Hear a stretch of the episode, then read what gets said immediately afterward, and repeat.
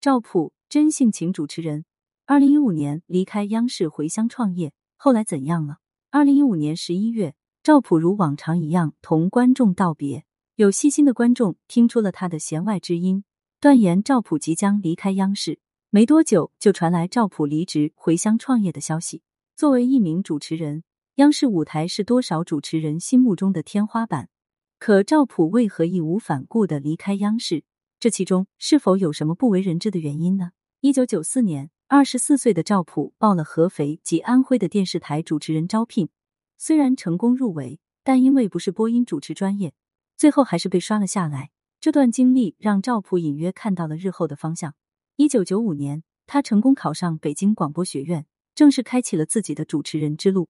二零零六年。不断进取、不断改进、挑战自己的赵普参加了中央电视台《开心词典》的一项评选活动，因为进入比赛前三名，帅气俊朗的他被央视收入囊中，成了朝闻天下的主持人。和那些循规蹈矩的主持人不同，赵普是一个非常有个性或者说有自己想法的人。他的主持人生涯有过两次不走寻常路的时刻。第一件事，当报道日本大肆捕杀鲸鱼，为了吃生鱼片的新闻时。赵普在节目快结束时说了一句意味深长的：“吃了生鱼片能长生不老吗？”按理说，报道新闻时，主持人是不能加入个人的情感和见解的。但是赵普这耐人寻味的发问，却把这条新闻推上了一个新高度，让人们看到一个有血有肉的主持人。第二件事，则是二零零八年汶川大地震时期，在直播间报道灾情时，赵普一度哽咽流泪，令人印象深刻。许多人都赞他真性情。这两次事件后，赵普的人气更高了。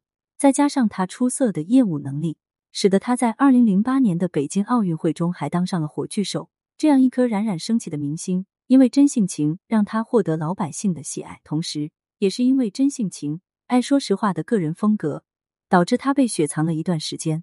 那是二零一二年，赵普因为明胶产业链的事在个人微博里发言，导致他直接被雪藏四个月。而复出后，他不仅删除了个人发言，节目也从白天转到了晚上。赵普虽然再次复出人前，可是心中有些东西已经悄然改变了。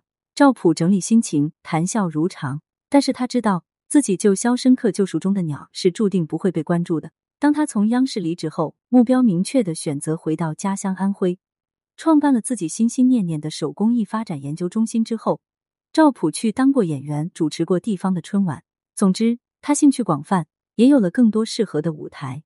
当他的力量壮大后，依旧不忘初衷。他致力于保护家乡安徽的传统手工艺，还热心公益。有一分光就发一分热。之后，他还帮助家乡带货，以电商身份继续创业。不过，赵普最看重的还是传统文化的保护工作。他把自己视为传统手艺的守卫者。如今社会像赵普这样爱折腾的主持人不多了，像他这样心中一直有正义。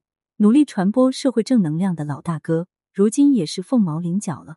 支持赵普，希望他之后的人生路越来越好。对此你怎么看呢？欢迎评论区留言互动。更多精彩内容，欢迎订阅关注。